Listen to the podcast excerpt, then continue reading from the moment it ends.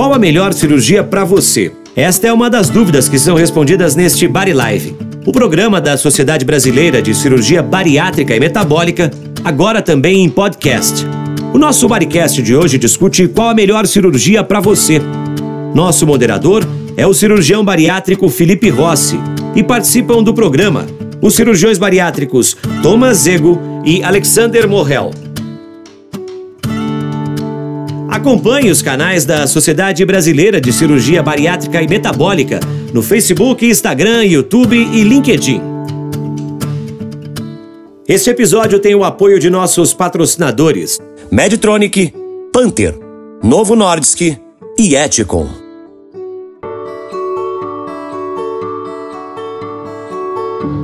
Boa noite a todos, sou o Dr. Felipe Rossi, cirurgião bariátrico, e essa noite serei o mediador do nosso Bari Live, que terá como tema Qual é a melhor cirurgia para você? Lembrando que o Body Live é uma proposta da Sociedade Brasileira de Cirurgia Bariátrica e Metabólica, que ocorre semanalmente às quintas-feiras às 20 horas e tem transmissão interativa pelo Facebook e o Instagram. Hoje, hoje, essa noite eu tenho a presença comigo do Dr. Tomazego, que foi um dos precursores em cirurgia bariátrica por laparoscopia na América do Sul, e o atual presidente do capítulo São Paulo da Sociedade, Dr. Alexander Morrel, que também é cirurgião. Boa noite, amigos. Boa noite. Boa noite. Bom, acho que a gente tem um tema interessante para conversar aqui um pouquinho. E, Morrel, eu vou começar com uma pergunta simples, que muitas vezes tem alguns pacientes que vêm nos perguntar no consultório. Morrel, quem que pode fazer a cirurgia bariátrica? Qual a indicação? É, bom, de uma, de uma forma simplista, o que a gente costuma dizer para os pacientes é o seguinte: não basta o indivíduo querer fazer o procedimento, assim, não querer ser operado, ele precisa preencher alguns requisitos. É, de uma forma mais técnica, o que a gente explica para o paciente é assim: existe uma resolução do Conselho Federal de Medicina que a sociedade segue, todos os associados e todos os cirurgiões devem seguir, que fundamentalmente é, diz o seguinte: que o, o paciente que preencher os seguintes requisitos é um candidato a ser operado. Né? Isso vai dependendo de uma avaliação, etc. Mas enfim, como pré-requisito ele tem que ter uma obesidade há mais de 5 anos, ter tido falha no tratamento medicamentoso orientado, seguido por um endocrinologista ou por um clínico, etc., uh, e preencher os critérios de uh, índice de massa corpórea. Para que o, o, paciente entenda o que é, é um cálculo que se faz entre o peso do paciente dividido pela altura do paciente multiplicado ao quadrado. Isso vai dar um número, e se esse paciente tiver acima de 40 de índice de massa corpórea, ele é um candidato à cirurgia, independente de ter ou não outras doenças associadas à obesidade. E se ele tiver acima de 35 de índice de massa corpórea, esse paciente tem que ter alguma doença associada à obesidade.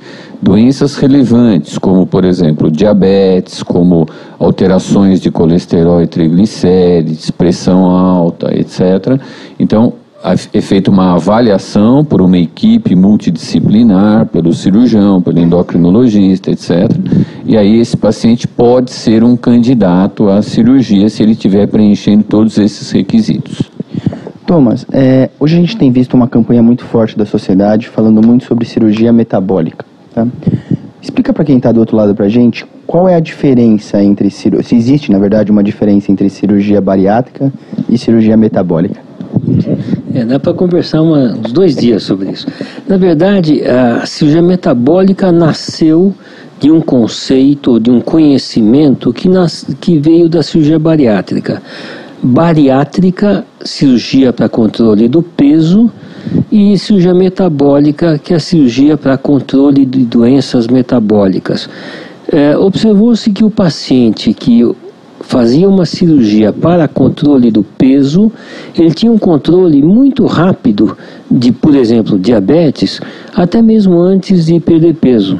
E veio então esse conceito de que o, a operação que a gente fazia para perder peso tinha uma resposta metabólica é, muito rápida e muito eficiente, até mais eficiente do que perder peso. A partir daí, se procurou entender se a indicação da cirurgia para os transtornos metabólicos, o Alexandre falou diabetes, é, colesterol alto, hipertensão, se a indicação é a mesma.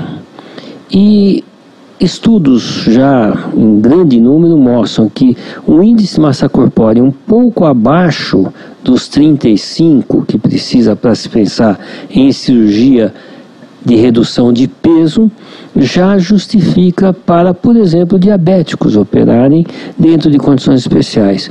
Então, a cirurgia que a gente hoje fala bariátrica ou metabólica, a coisa se mistura, mas a ideia é que metabólica seja aquela operação que não obrigatoriamente o paciente tenha obesidade mórbida, mas sim uma obesidade grau 1 ou 2 com diabetes, por exemplo.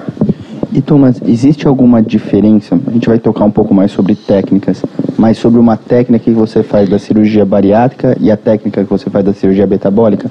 Essa é uma dúvida que a gente tem algumas vezes o paciente procura a gente no consultório. É, como novamente Morel falou sobre o Conselho Federal de Medicina, é, o Conselho rege do ponto de vista legal e orienta o que a gente deve fazer, já que as resoluções não são baseadas em política, são baseadas em é, indícios científicos. A resolução da bariátrica fala nos índices já citados e tem quatro operações que são autorizadas. Na cirurgia metabólica, onde de 30 em diante, ou seja, obesidade de grau 1 pode ser operado, a cirurgia indicada é o bypass gástrico, que é uma das cirurgias derivativas bariátricas do próprio conselho. Em caso de impossibilidade, aí se faz uma gastrectomia vertical. E, Morrel, é, algumas vezes o paciente vem procurar a gente no consultório e muitas vezes pergunta se existe alguma contraindicação hoje para a realização da cirurgia bariátrica e metabólica. A gente tem hoje alguma contraindicação absoluta para essa cirurgia? Então, Felipe, de, deixa eu aproveitar um gancho do que o, o, Thomas comentou também, voltando um pouquinho na pergunta anterior, antes da gente falar das contraindicações. Uh, uma coisa que ficou uh, muito patente para a gente, né, Thomas, que começou a fazer a cirurgia bariátrica alguns anos atrás, era que no início o foco principal da cirurgia era a perda de peso. Então, uh, nós mesmos utilizávamos técnicas com a utilização do anel, com tensor. Eram cirurgias em que o cirurgião imaginava de que de uma forma de restrição à quantidade de alimento que o indivíduo iria ingerir no pós-operatório fosse o fator determinante para a perda de peso desses indivíduos. Depois a gente começou a perceber, com a evolução da, uh, da observação desses pacientes, que esses pacientes tinham uma produção diferente de alguns hormônios intestinais, que até então eram desconhecidos para a gente. A gente não tinha um conhecimento profundo sobre a produção desses hormônios. E a partir do, do conhecimento desses hormônios é que a gente começou a perceber que esses hormônios eram extremamente importantes no controle das doenças associadas da, do paciente que era obeso e que, que tinha um excesso de peso, mas tinham doenças associadas.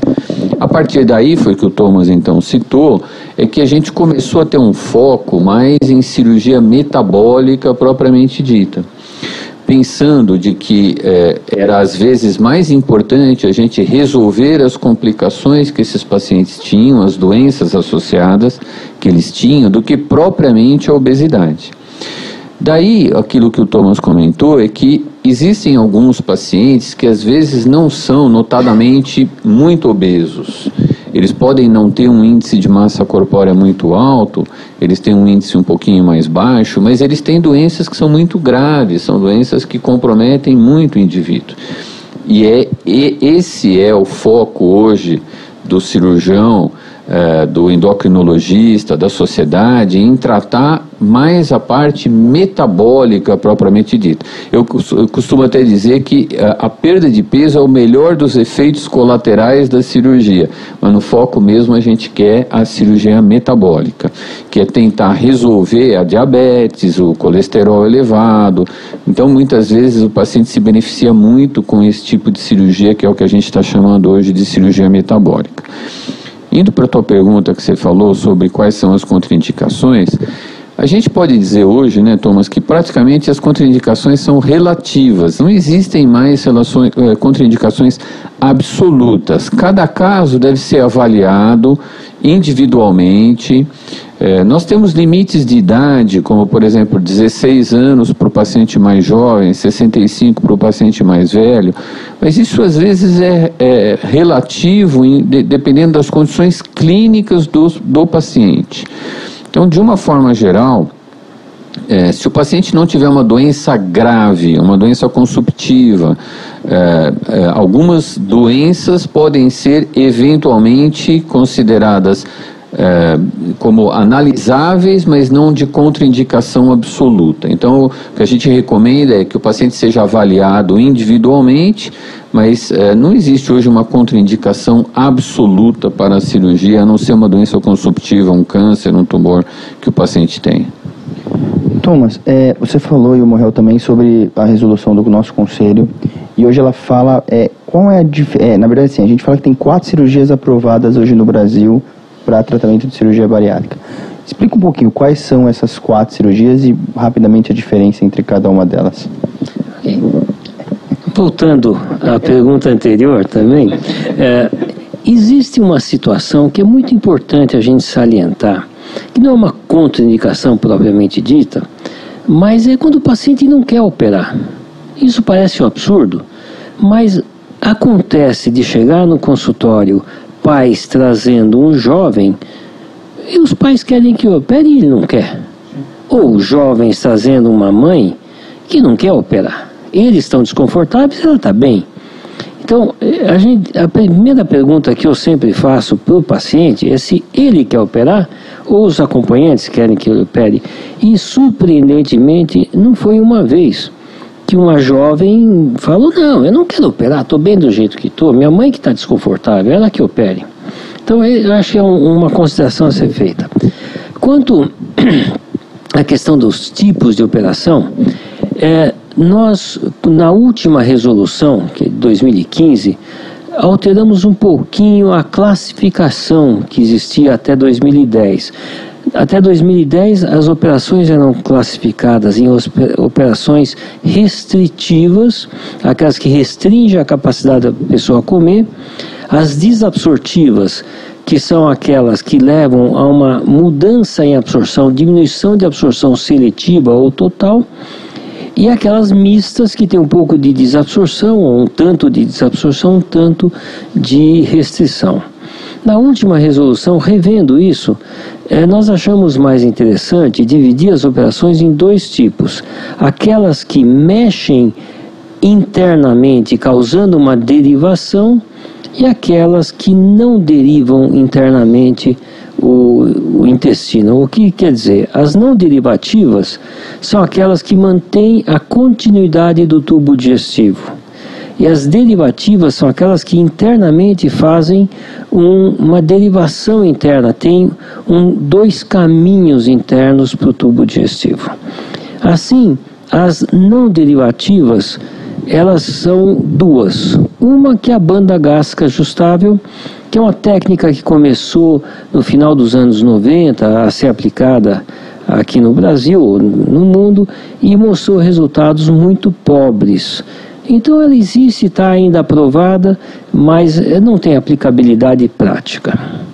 E a outra técnica não derivativa é a gastrectomia vertical, os de língua inglesa chamam de sleeve, e essa técnica reduz o estômago, retirando em torno de dois terços a três quartos do lado esquerdo do estômago. Dessa maneira, o tubo digestivo fica o esôfago, o estômago tubulizado e o intestino íntegro a partir daí. Das técnicas derivativas, nós temos duas. Uma que tem uma derivação ampla, duas alças longas derivadas, levando a efeito de malabsorção ou desabsorção bastante intensa. E essas técnicas são chamadas derivações biliopancreáticas, que são empregadas entre meio e 1% dos pacientes no mundo todo. E o bypass gástrico? Bypass gástrico que diminui, na realidade, dividindo o estômago em dois, causa ou leva a uma derivação interna, tendo uma rota para a comida e outra rota para os sucos digestivos, e tem efeito metabólico intenso, mas na realidade não há uma queda de absorção tão grande de nutrientes.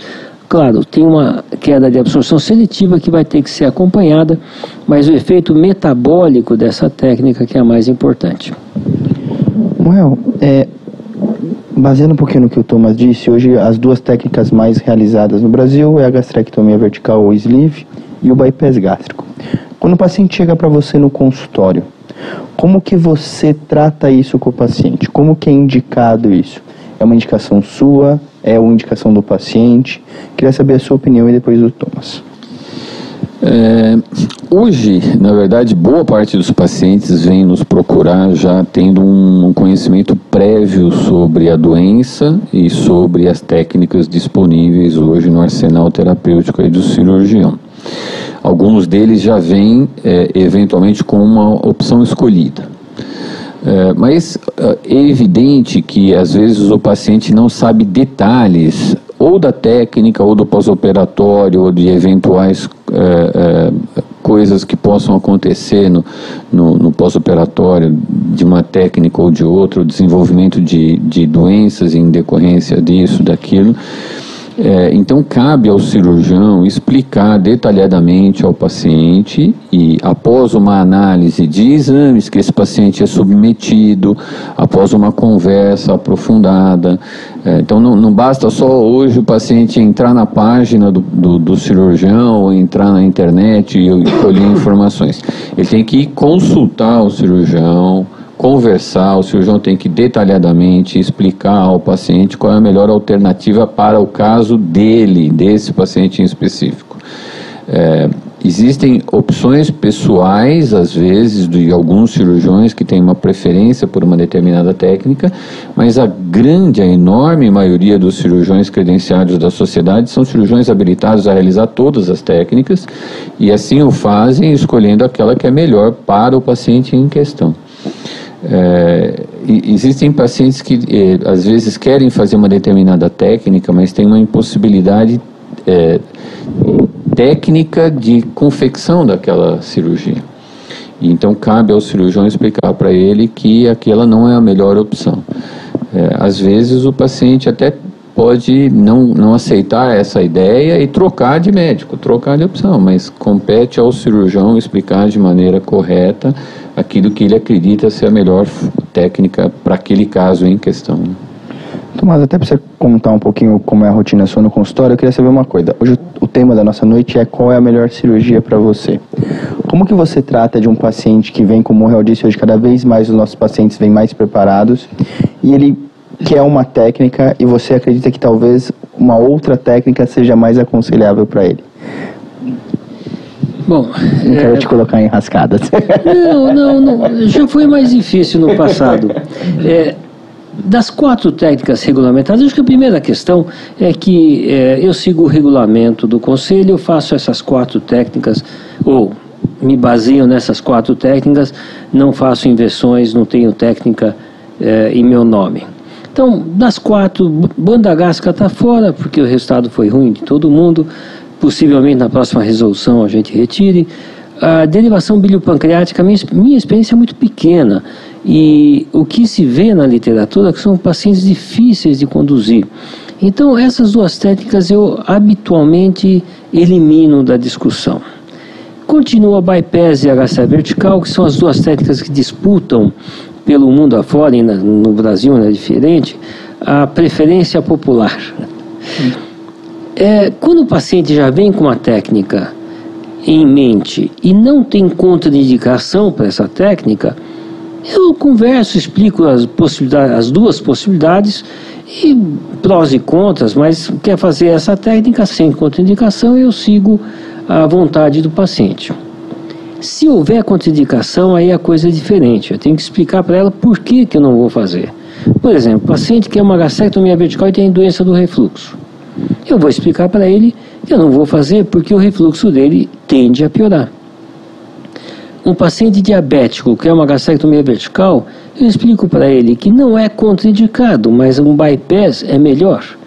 Assim como é melhor para um, um, paciente com, é, com refluxo. Então, eu tento orientar nesse sentido. Um paciente que tem um histórico de câncer gástrico familiar, ou um paciente que não deve ficar com uma área não acessível em endoscópio, mostro que o ideal é fazer uma gastrectomia vertical. Paciente que tem que tomar muita medicação depois, é, medicação de absorção, preferentemente do adenal, eu faço gastrectomia vertical. Então, é, sem nenhum radicalismo, eu mostro para o paciente qual é a melhor opção. Se a opção dele for viável, não houver contraindicação, eu vou seguir. É, com isso, eu faço mais ou menos meio a meio as duas técnicas e estou bastante satisfeito com isso. Well, é, a gente comentou um pouquinho lá atrás que o, ou nossos pacientes vêm muito preparado, ou algumas vezes, como o Tomás diz, alguém traz ele e ele não quer operar. Mas a gente também tem alguns casos no consultório que chegam alguns pacientes que ele tem o desejo, mas ele tem dificuldades, restrições para entender se aquilo para ele é o ideal. Como que a gente sabe, ou como que a gente pode passar para o paciente se aquilo é o ideal para ele ou não, se aquele procedimento vai ser adequado para ele ou não, se ele vai ter uma resposta significativa ou não. Porque, desculpa, é, só te contar, tem muito paciente que ainda vem hoje no consultório achando que a gente está vendendo uma cura para obesidade. E eu acho que eu sempre falo no consultório é que a gente está dando um tratamento que vai ajudar, mas cura a gente nunca vai ter. Se ele não mudar a postura dele, talvez ele volte a ganhar peso. Como que você trabalha isso? Então, é, aí entra a importância de você ter uma equipe multidisciplinar né, no sentido de ela te dar suporte, de que esse paciente passe por várias consultas, seja para orientação nutricional, seja para orientação psicológica, passe com um endocrinologista. Eu, eu sempre pergunto para ele: ah, você esgotou todas as suas possibilidades de tratamento medicamentoso, clínico, dietético, etc. É, procuro tentar entender com o paciente qual é a rotina de, diária do paciente, se é um paciente que tem adesividade, se é um paciente que, ou simplesmente é aquele paciente que fala assim, ó, cansei, é, para mim é mais fácil eu tomar essa pílula dourada aqui e resolver o meu problema. É, então, vai da gente tentar perceber qual é o paciente que você está, de frente de qual paciente você está. É, a gente sabe que hoje é, existem, infelizmente, alguns colegas que vendem uma coisa que não é a realidade. A obesidade é uma doença crônica, ela é uma doença que requer vigilância constante, que requer acompanhamento constante e dedicação do paciente. Eu explico para o paciente assim, ó, se eu não me policiar, eu vou engordar. Se você não se policiar, você vai engordar. Eu tenho que tomar cuidado. Você tem que tomar cuidado. Não basta você imaginar que você operou e resolveu todos os seus problemas. Agora, é, existem pacientes que às vezes vêm, eles estão receosos, porque evidentemente todo procedimento cirúrgico é um procedimento que é, impõe um certo receio ao paciente, ninguém quer ser operado. Se você perguntar para mim, eu também não quero ser operado. Mas, às vezes, o risco das doenças que esse paciente tem são muito maiores do que a cirurgia propriamente dita. Então, eu tento expor ao paciente que, assim, olha, é, se você não operar, a, o risco das doenças que você tem vai ser maior do que o risco do ato cirúrgico que você vai ser submetido. Porque hoje a gente dispõe de recursos, a cirurgia é minimamente invasiva, com pequenos cortes através da laparoscopia ou da robótica, enfim é, hospitais com bons recursos, cirurgiões experientes, credenciados na técnica, é, é, afiliados da sociedade, com título, com cursos, etc. É, o risco da cirurgia é pequeno se ele for feito num bom hospital, com uma equipe experiente e bem preparado. É isso que eu procuro transmitir para o paciente e dizer a ele que assim a cirurgia não vai resolver o problema dele. Eu vou trazer ele de um patamar que ele está para um patamar que ele esteve em alguma época da vida dele. E a partir desse patamar, nós vamos soltar ele e ele tem que tomar cuidado para não voltar para o patamar anterior. Antes da gente dar sequência aqui em umas perguntas que a gente tinha de ideia, eu queria responder uma pergunta aqui na internet, e aí queria a opinião dos dois, porque eu acho que pode ser conflitante. Tanto a Tatiana quanto a Alessandra perguntam sobre cirurgia bariátrica e gravidez. E a pergunta que elas fazem é: é melhor operar a bariátrica antes de engravidar? E qual técnica seria mais adequada para quem quer engravidar? É uma pergunta capciosa, Thomas. Bom, é, jovens, homens ou mulheres, a minha preferência é a gastrectomia vertical. Então, qual técnica vou preferir numa jovem é a gastrectomia vertical. É, se ela não puder, se ela tiver alguma contraindicação, vou fazer um bypass gástrico. Eu devo ter algumas, muitas dezenas de crianças nascidas em pacientes com bypass gástrico. É, operar antes, fazer bariátrica antes ou fazer bariátrica depois? Depende de uma série de fatores. Primeiro, o tamanho da paciente. Uma grande obesa, ela vai ter dificuldade em engravidar e vai ter muito problema durante a gestação. Então, essa eu sugiro que opere primeiro, emagrece e depois vai, vai tentar a gestação. Uma paciente, mesmo que obesa, que não é tão grande e que quer ter filhos logo, pode ter filhos antes e depois fazer a bariátrica. Essa opção existe também. De modo geral, a minha preferência é quando o paciente é, me procura antes da gestação é porque já tem alguma outra dificuldade, seja para engravidar, ou já tem uma história de pré-diabetes, ou já teve diabetes gestacional em gestação anterior, aí eu vou indicar antes da, da gestação. Eu queria também saber sua opinião e queria saber se existe uma relação entre a perda de peso depois da bariátrica e eventualmente uma facilidade, um aumento da fertilidade daquelas ah, pacientes? Ah, com certeza, né? A obesidade é um dos maiores fatores de infertilidade, né? Isso tanto no homem quanto na mulher. É, existem vários aspectos, como o Thomas falou, a serem analisados. Se é uma obesidade leve, eventualmente a pessoa tem idade mais próxima dos 40 anos, está é, receosa de, é, da, da, sua produção de óvulos e perder a data, perder o timing de uma gestação, você falou, olha, tenta engravidar, se você conseguir engravidar, engravida primeiro. Agora, a gestação de uma paciente obesa é de risco maior do que uma paciente não obesa. A gente sabe disso. Diabetes gestacional, eclâmpsia, tem uma série de coisas que são piores numa paciente obesa do que não obesa.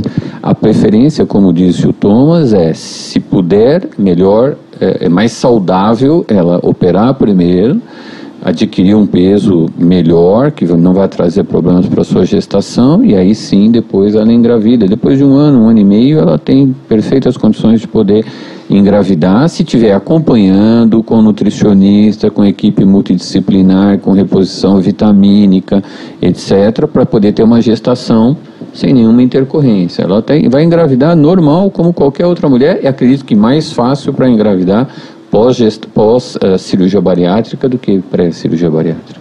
Não sei se você fugiu ou não, mas você não respondeu. Qual técnica que você escolhe? Ah, qual técnica? não, não. Eu, uh, a minha preferência é por cirurgia, uh, por bypass gástrico. Eu sou um, um cirurgião que tenho preferência. Uh, eu opero gastrectomia vertical, mas eu indico em casos mais selecionados. É, a, a, cirurgia escolhida vai depender do que o paciente individualmente tem. Se é uma paciente muito jovem, não tem doença do refluxo, a perda de peso não precisa ser significativa, não tem doença metabólica associada, a gastrectomia vertical está bem indicada. Se é uma paciente que tem refluxo uh, e assim por diante, aí a minha preferência é por um bypass gástrico. E como disse o Thomas, eu não tenho dezenas, centenas, mas eu tenho algumas pacientes que, que já engravidaram pós-cirurgia bariátrica. E depois de 22 anos de bariátrica, eu tenho várias dezenas de pacientes. Não, eu acho que isso é legal, acho que foi uma pergunta porque eu, Só eu sei... um detalhe de favor, tá? gestação. Tá? é, eu tenho uma paciente que teve gemelar depois de um bypass gástrico. Mas o, o importante é dar um tempo após a cirurgia, é, se fala um, dois anos, eu peço o paciente estabilizar o peso, após estabilizar um ou dois meses, já pode é, engravidar, mas é muito importante que ela faça acompanhamento com a nutricionista ou nutrólogo, enfim, a área nutricional, eh, se engravidar. Isso é extremamente importante e tem que deixar muito claro para o paciente. É, eu acho que é até interessante essa pergunta porque eu sei que não existe um consenso dentro até da sociedade do que é, é, qual é a técnica mais adequada. Eu sei que alguns preferem o bypass, outros preferem a gastrectomia vertical, mas acho que como o Rael e o Thomas disseram, é muito individual de cada paciente. Thomas, é, Queria saber um pouquinho de você sobre a evolução que vem vindo da cirurgia bariátrica e depois saber um pouquinho do Morel. A gente começou a cirurgia bariátrica na cirurgia convencional, aberta, lá no, em 90, em 90 aberta, né, que a gente diz. Aí a gente veio para a cirurgia laparoscópica e hoje a gente está desenvolvendo a cirurgia robótica. Como que você olha essa evolução? Porque é uma evolução que, se a gente for parar para ver, foi uma evolução até que relativamente rápida disso tudo. Como que você olha para isso? Bom, a cirurgia convencional na época era a cirurgia aberta. A cirurgia convencional hoje é laparoscópica. É convencional é que mais se realiza. É, a evolução foi rápida porque a evolução da cirurgia aberta, cirurgia laparotômica, né, o termo científico, para a cirurgia laparoscópica foi muito rápida. A cirurgia laparoscópica começou no finzinho dos anos 80. Então, rapidamente tomou conta da, da, mostrando os seus recursos, as vantagens em relação à cirurgia aberta. Na bariátrica, que no início nós ficamos em dúvida se a diferença seria tão grande quanto em outras operações, se mostrou tão grande ou maior. E hoje, é, em centros que dispõem dessa técnica, nem se pensa em fazer uma cirurgia aberta. Por isso que eu brinco que convencional hoje é laparoscópico. Em relação à robótica, eu acho que a primeira coisa a ser bem entendida, a cirurgia robótica é uma laparoscopia.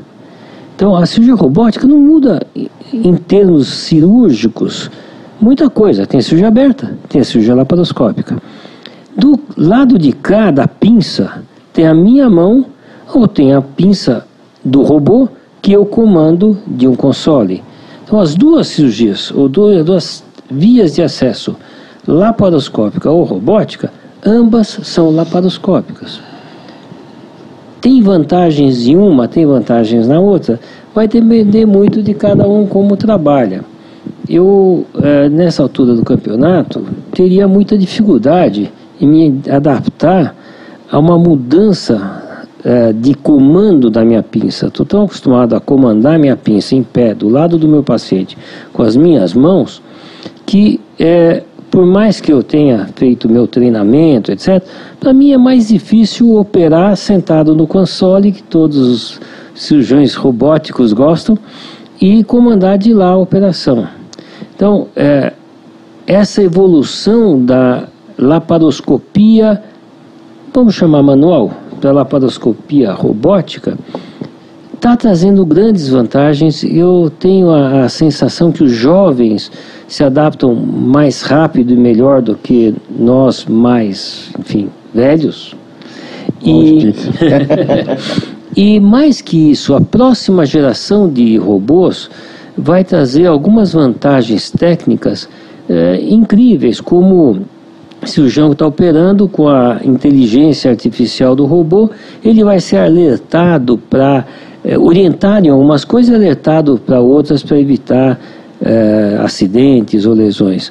Então, eu acho que a robótica é um, uma via de comando da laparoscopia que está aí, está crescendo, é importante em algumas cirurgias muito interessante, muito importante, como nos extremos do, do, do abdômen, reto e, e esôfago. Em bariátrica não há comprovação ainda que houve vantagens cientificamente comprováveis. No entanto, muitas pessoas preferem, uh, como alguns preferem estar à direita do doente, outros no meio das pernas do doente para operar, alguns preferem operar com robô, outros preferem operar com a mão diretamente na pista. Moel, é, eu sei que você tem feito cirurgia robótica, como a gente tem feito também é, lá no ABC. É, eu queria saber, assim, algum, uma pergunta que vem muito no consultório para a gente é: o desfecho do paciente que opera, ele é diferente? É, Felipe, tem algumas coisas que é, é acabam sendo inevitáveis é, em termos de comparação, em termos de evolução. É, eu, eu tive a oportunidade também de começar vídeo com o Thomas há muitos anos atrás. A gente começou vídeo e a gente teve a oportunidade de ver o salto grande que foi da cirurgia aberta para a cirurgia por vídeo. É, a cirurgia por vídeo foi um ganho magnífico na, na cirurgia, na história da cirurgia. A cirurgia de vídeo foi um ganho magnífico. A cirurgia robótica, eu acho que o, o, salto não é tão grande quanto você teve da cirurgia aberta para a cirurgia por vídeo, mas ela traz sim algumas vantagens, é, dependendo, evidentemente, da expertise, do, do, conhecimento do cirurgião e da adaptação do cirurgião. O Thomas falou isso. Vai muito de adaptação. A gente, no começo da vídeo, é, os cirurgiões mais velhos, eles não tinham condição de fazer vídeo, sentiam dificuldade, falavam, olha, isso aqui não é para mim, eu vou continuar fazendo cirurgia aberta. E alguns cirurgiões hoje preferem, se sentem mais seguros fazendo a cirurgia por vídeo, não fazer a cirurgia robótica. É, eu tenho oportunidade de operar por robô e eu tenho tido a cada cirurgia que eu faço a percepção de que é melhor hoje operar por robô do que operar por vídeo. Isso pode ser uma impressão minha pessoal, mas é, é, uma percepção que eu tenho e eu acho que só quando você faz todas as técnicas é que você pode comparar. Eu acho que, por exemplo, num super obeso é diferente, eu acho que numa cirurgia revisional, que é uma cirurgia mais demorada, mais prolongada, é diferente. É, mas, evidentemente, que não deve ser o norte de quem vai procurar uma cirurgia para ser realizada. Ele tem que procurar um cirurgião experiente, um cirurgião que tenha conhecimento das técnicas, que opere num bom hospital, que tenha conhecimento, etc. Às vezes vale mais do que um cirurgião que está começando a fazer um procedimento bariátrico para o robô agora. Mas assim, eu particularmente acho que é uma ferramenta extremamente útil é, nós utilizamos hoje coisas do ponto de vista eletrônico que nós não sonhávamos utilizar há 20 anos atrás e hoje a gente não abre mão disso e a plataforma robótica permite se é, agregar coisas que a laparoscopia não permite. Então eu acho que é um instrumento para o futuro que tem uma aplicabilidade hoje enorme, é, mas que deve ser assim encarada como a experiência do cirurgião é o que prevalece, a opção do cirurgião é o que deve prevalecer, é, mas acho que é um pós-operatório diferente, resumindo e respondendo a tua pergunta. Em algumas situações eu acho que é melhor Uh, você tem menos torque na parede abdominal, uh, a, a, dor de parede parece ser um pouco menor. Eu, eu não vou entrar assim em detalhes para dizer, ó, tem trabalho na literatura que mostra estatisticamente, etc. Mas existem algumas coisas que ao longo dos anos, como disse o Thomas, a gente vai ganhando experiência e vai percebendo. É, eu, eu, tenho feito, eu, eu, também tenho a sensação que parece que pode ser uma, uma evolução satisfatória, mas é, a pergunta que eu recebo muito é, e até que eu perguntei também queria saber a opinião dos Thomas, o desfecho final ainda, ele é o mesmo, certo? Riscos, complicações, perda de peso, a gente tem alguma coisa hoje que mostre que a robótica é prevalente à laparoscopia? Não, você pode ser operado, uh, vamos fazer uma analogia, né? Você pode ser operado cirurgia aberta, cirurgia por vídeo e cirurgia robótica. As três você vai ter talvez a mesma perda de peso, o resultado uhum. final, etc. Mas eh, se você operar a cirurgia aberta, você tem chance de ter, por exemplo, uma hernia incisional, se você operar por vídeo, por robô ou não. Então, tem fatores que você tem que levar em conta. É, talvez o resultado final, em termos de perda de peso, resolução das doenças associadas, etc., não mude significativamente. Mas é, você pode ir daqui para o Rio de Janeiro, você pode ir de avião, você pode ir de trem, você pode ir de carro E vai depender do, daquilo que você escolher, como que você pode ir. Talvez um você chegue um pouquinho mais confortável, demore menos tempo, outro você demora um pouquinho mais, mas enfim, vai depender da avaliação individual do cirurgião que escolher a técnica e a opção dele e do paciente que vai escolher o cirurgião. O paciente tem que escolher o cirurgião. Thomas?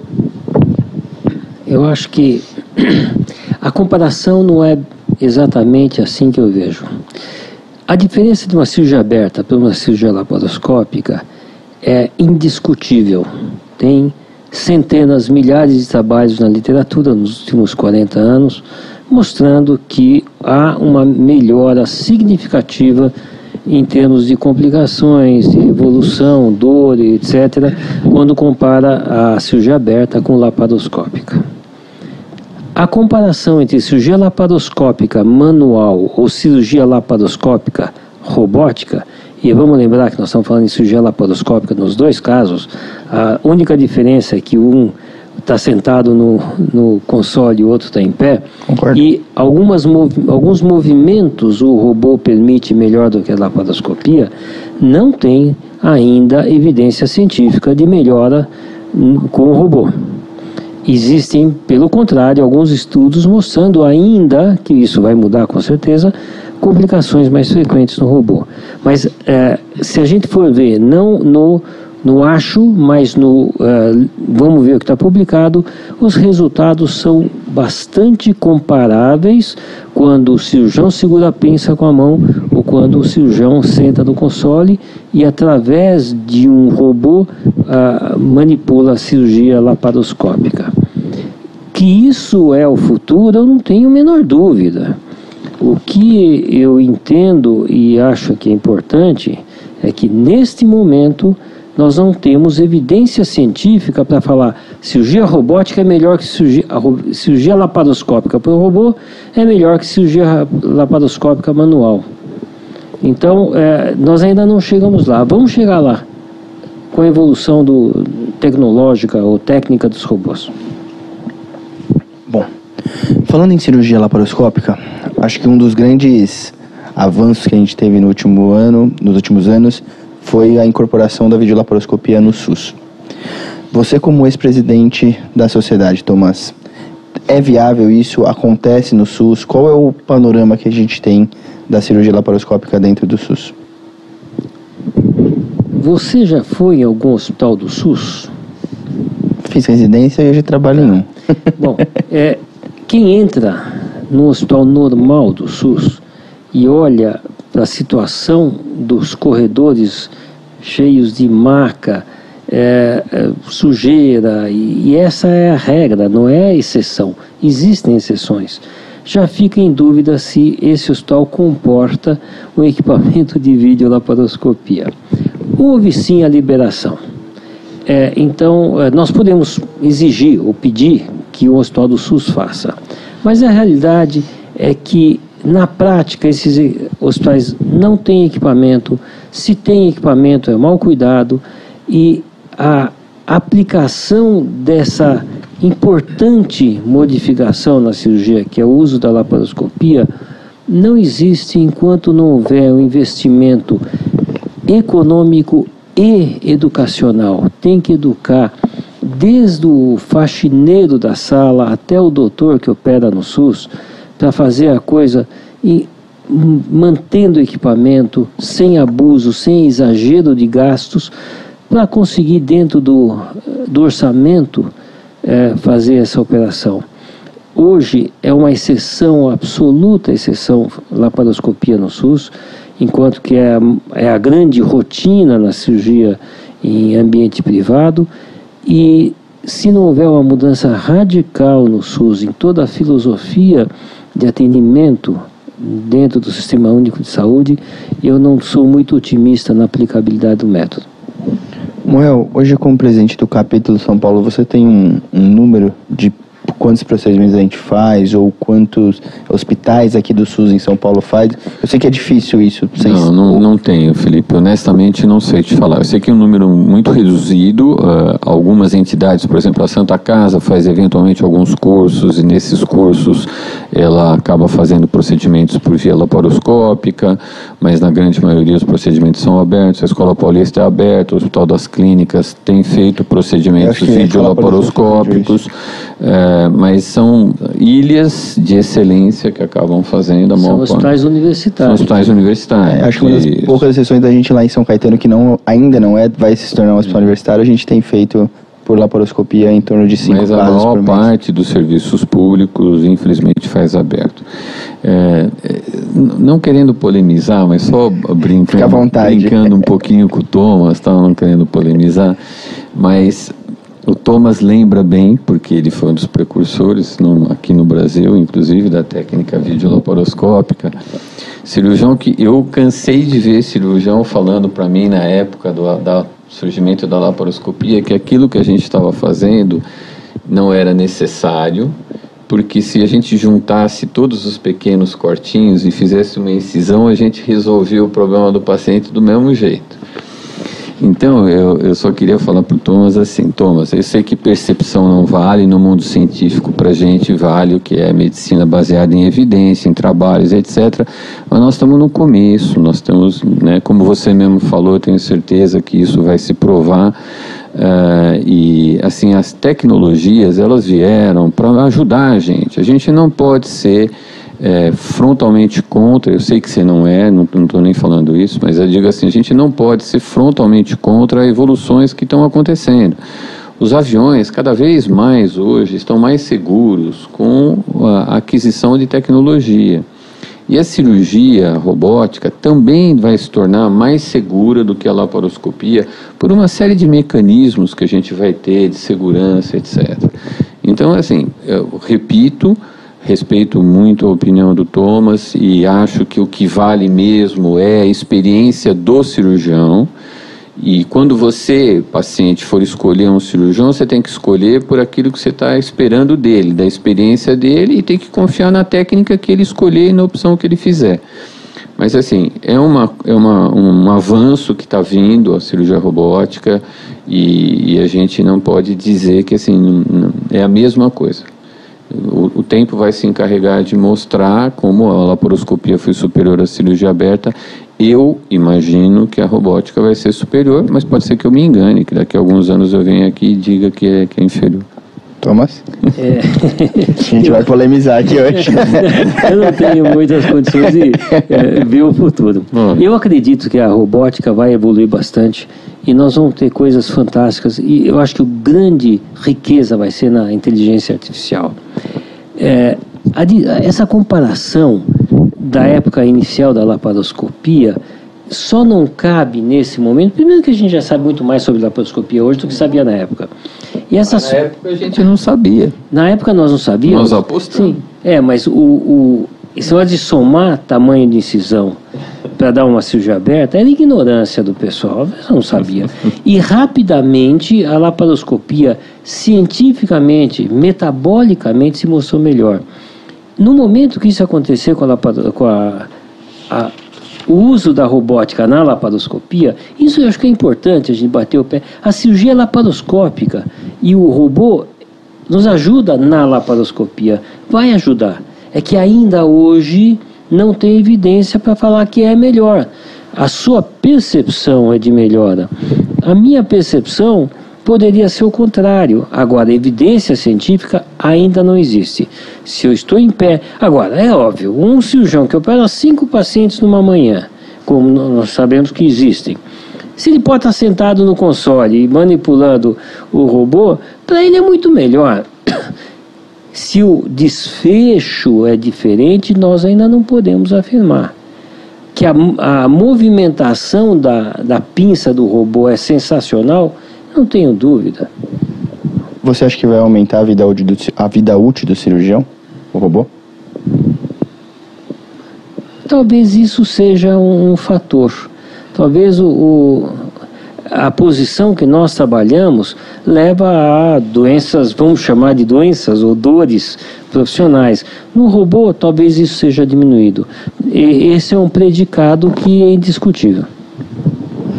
Bom, é, até pra gente responder aqui que o Facebook tá, tá bombando, tem uma pergunta aqui da Ângela, que ela fala assim, ela tem pressão alta, ela tem rins policísticos e ela tem, é, desculpa, ela tem diabetes, ela tem pressão alta, oh, que eu perdi aqui, ela tem pressão alta e dislipidemia, só que por algum motivo que ela não explica aqui, ela tem uma hemoglobina geralmente baixa, tem uma hemoglobina que na faixa de 8,5 a 9. Na teoria, se a gente for pensar numa paciente que é diabética, o bypass gástrico passaria a ser uma indicação melhor para essa paciente. Só que, por outro lado, a gente sabe que um dos problemas do pós-operatório pode ser, com uma maior facilidade que a vertical, não que a vertical não tenha, anemia. O bypass ainda é a melhor indicação para essa paciente? Não, a melhor indicação é ela descobrir por que, que ela tem hemoglobina baixa. Perfeito. Ela vai ao hematologista, o hematologista vai descobrir o porquê que ela tem e se ela pode ser operada. É. Porque às vezes ela não pode ser operada. É isso mesmo. Isso sim, mas se ela tiver uma anemia do Mediterrâneo, por exemplo, em que ela mantém uma hemoglobina não de 8, 8 está muito baixo, mas de 10, 11, um HC vertical pode ser uma boa opção. É, queria entrar num tópico com vocês que veio algumas perguntas aqui no Facebook sobre cirurgia revisional e que algumas pessoas dizem que assim, ah, eu posso optar pela gastrectomia vertical porque se eu falhar, eu tenho a opção de fazer o bypass. É verdade isso, Thomas? É verdade isso, Morrel? E os resultados são os mesmos? Porque eu acho que tem um, um folclore aí no meio. Por favor, Thomas. Bom, a, cirurgia, a gastrectomia vertical nasceu de uma cirurgia maior, que é a derivação bilipancreática, é, para ser feita em duas etapas. Faz primeiro a gastrectomia vertical, depois passa para a etapa seguinte intestinal. E se mostrou eficiente é, de alguma maneira e, daí foi criada essa cirurgia em 2003 como cirurgia isolada. Ela pode ser empregada como uma cirurgia primeiro passo para depois completar em maus resultados? Pode. É bastante claro que aquele paciente que falha no bypass, um, aspas, re-bypass não vai funcionar. Ou pode funcionar por tempo muito curto assim como todas as tentativas endoscópicas, não funcionam. Na gastrectomia vertical, o que se vê é que aquele paciente que falha na perda de peso com a gastrectomia vertical, se fizer um bypass, pode ter um mínimo acréscimo de perda de peso, resultado que também não vai ser satisfatório como seria numa primeira operação que a, a, as falhas, tanto da gastrectomia vertical como do bypass gástrico, são muito dependentes do paciente, seja metabolicamente, seja comportamentalmente falando. Recentemente, eh, avaliando uma paciente que fez uma HC vertical, o marido médico, e ela ganhou peso mais do que o esperado, e eu falei, poxa, mas precisa participar também. E o marido ficou muito bravo, falou: você está culpando ela de ter ganho peso. Não é questão de culpar o paciente, é uma questão que eu, desde o início, já o Morrel logo no começo falou: isso aqui tem que ter participação da cirurgia como uma ferramenta e a participação da equipe junto com o paciente para se conseguir um bom resultado. Reoperação de gastro vertical para fazer um bypass, para ter um ganho de peso ou uma perda de peso maior, tem resultados pobres. E, Morrel, falando sobre isso, e até a gente voltando um pouquinho atrás, eu acho que aí talvez tenha também uma. Não que tenha ainda dados científicos, mas que, que a gente percebe na prática que talvez a robótica seja um acréscimo. Riscos da cirurgia revisional. São os mesmos riscos da primeira cirurgia ou são riscos maiores? É, não. Primeiro, o, o que, que, a gente define de cirurgia revisional? Cirurgia revisional, você pode. É, o paciente às vezes não entende, mas para a gente, o que, que é uma definição de cirurgia revisional? Você pode fazer a revisão por pela a cirurgia ter alguma complicação decorrente. Então, por exemplo, tem uma úlcera, tem uma estenose, que é um fechamento da, da passagem, uh, ou tem uma fístula que ficou entre o estômago e o estômago pequeno. Então, tem algum problema técnico que essa cirurgia não ficou, uh, não, não se resolveu.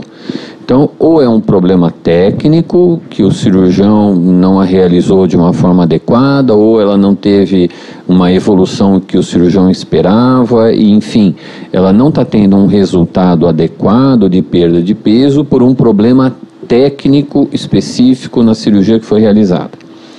Nesse caso, a cirurgia revisional ela pode ser é, uma alternativa para esse, esse paciente resolver o problema técnico e perder peso e resolver o problema dele.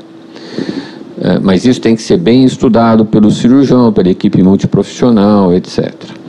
Existem aí uma outra, uma outro tipo de paciente. É o paciente que assim, ele perdeu peso, perdeu 40 quilos, perdeu 30 quilos, passou dois anos, três anos, quatro anos, aí ele voltou a engordar tudo de novo, aí ele volta para o médico e fala assim, eu quero operar de novo. Isso não é cirurgia revisional. A cirurgia teve um bom resultado, só que aí o paciente deixou de fazer a parte dele, muito provavelmente. Porque se ele não tivesse tido um bom resultado, ele não tinha perdido 40 quilos, 30 quilos. Ele não tinha ficado dois, três anos dentro de um índice aceitável. Então, uh, o paciente precisa entender bem que assim, não existe várias cirurgias que você pode ir fazendo para faz, fazer o paciente perder peso toda cirurgia de revisão ela é uma cirurgia de risco maior do que a cirurgia inicialmente feita, porque você tem aderência, você tem processo inflamatório, então é uma cirurgia que requer maior experiência do cirurgião, melhor preparação do paciente e ver se há indicação real de se reabordar esse paciente. Então é uma cirurgia mais difícil de ser feita, não deve ser feita por cirurgiões que não tenham experiência, tem que ser feita por um cirurgião que já atua há vários anos, que tem experiência, que saiba. E uh, transformar uma cirurgia ou não numa outra cirurgia vai depender muito de você estudar. Como o Thomas falou, às vezes uma gastreia vertical que você vai transformar no bypass, ele vai perder muito pouco peso porque é, infelizmente é o que a gente observa. Então, a não ser que haja uma falha técnica que possa ser corrigida cirurgicamente, às vezes não é indicado você transformar uma cirurgia numa outra. Você acha hoje, Thomas, que a maior indicação hoje de cirurgia revisional não é pelo peso, mas sim pelo refluxo pós-gastrectomia vertical? Ah, sem dúvida, sem dúvida. Em gastrectomia vertical, o que mais se aplica é a transformação em bypass no refluxo. Quando tem falha de perda de peso, é o que o Morrel falou. Analisa com cuidado se a primeira cirurgia foi bem feita, provavelmente vai ter resultado pobre com bypass para perda de peso. É, para refluxo é muito importante. A cirurgia, a gastrectomia vertical, é, ela deve ser avaliada com muito cuidado em pacientes com hernia de ato ou com refluxo que os resultados podem ser complicados. E aí sim o bypass resolve bem. A gente está chegando próximo no final, vou tentar responder algumas perguntas aqui do Facebook. A Jamile Monique pergunta: o, o IMC é predicado para a técnica cirúrgica? O que ela pergunta é: pacientes com IMC acima de 50, então que a gente considera de superobesidade, existe uma técnica que é mais indicada? São pacientes difíceis de serem tratados de qualquer forma. Existem duas opções: ou você faz uma cirurgia em dois tempos, por exemplo, você pode fazer uma gastrectomia vertical e, num segundo tempo, optar por uma cirurgia desabsortiva. É, e pode eventualmente fazer uma cirurgia de bypass, mas mudando uh, o padrão de alça que você vai fazer na bílio pancreático ou na alça alimentar, você pode mudar e promover uma cirurgia que seja um pouco mais desabsortiva dentro do próprio bypass. Isso é um assunto complexo, é uma, é, são em geral, em geral pacientes mais difíceis de serem tratados e com piores resultados a longo prazo.